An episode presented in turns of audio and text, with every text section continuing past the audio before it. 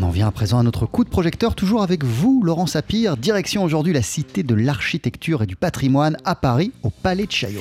Où il se passe toujours des choses bien intéressantes, et notamment cette exposition, le Laboratoire du logement éloge de la méthode, qui nous propose un focus sur une démarche architecturale toute récente dans le 16e arrondissement de Paris, autour de l'ancienne gare d'Auteuil, où l'idée était de bâtir le top du top des logements sociaux. Des logements sociaux dans le 16e, on imagine que ça n'a pas été simple.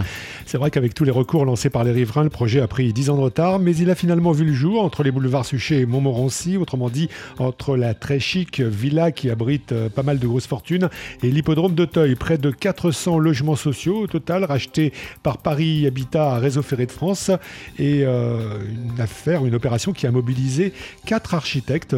C'est d'ailleurs extrêmement rare que des architectes mettent ainsi leur ego au vestiaire et, et réunissent leurs talents, comme le souligne le commissaire de l'exposition Francis Rambert c'est des gens qui s'appréciaient et, donc pour constituer cette équipe, ils se sont dit voilà. Donc c'est pas, vous voyez, c'est pas un mariage de circonstances, c'est-à-dire que vraiment c'est des gens qui avaient envie de travailler ensemble et sur un enjeu aussi important qu'installer le logement là, sur un carrefour stratégique de Paris, eh bien euh, ils se sont associés magnifiquement et se sont très très bien entendus. Il y avait une chef, eh bien cette chef c'est Anne de Miance, qui était à l'époque la moins connue des trois architectes parce que ce sont tous des grands architectes euh, et elle aussi. Mais ce que je veux dire, c'est qu'elle avait le moins de notoriété et c'est elle qui a été mise en avant et elle a magnifiquement maîtrisé l'opération.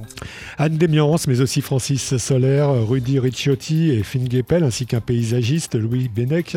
Résultat, une pièce urbaine assez remarquable, faisant intervenir au passage un mix d'acteurs publics et d'acteurs privés, un paysage hyper aéré aussi, avec euh, une crèche, une bibliothèque, une coulée verte.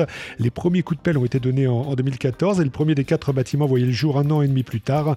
On retrouve Francis Rambert. On n'est pas dans un bloc. Euh, voilà, il y a au contraire des, percées visuelles, parce qu'il y a la Villa Montmorency derrière, donc vous voyez, un site très très sensible.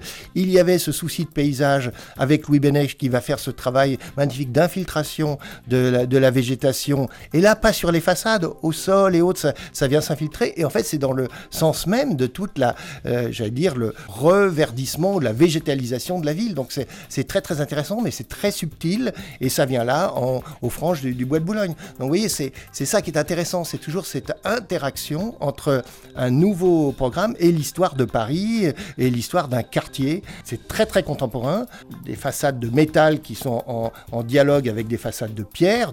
Il fallait euh, faire œuvre d'architecture, œuvre d'urbanisme et surtout de penser les logements depuis l'intérieur pour justement profiter de ce beau spectacle urbain. Le laboratoire du logement éloge de la méthode, une monographie de projet à découvrir jusqu'au 15 septembre à la Cité de l'Architecture et du Patrimoine. C'est au Palais de Chaillot à Paris. On en a parlé euh, avec vous, Laurent Sapir. Merci beaucoup. À tout à l'heure. On poursuit sur TSF Jazz avec The Voice. Frank Sinatra, voici The Very South of You.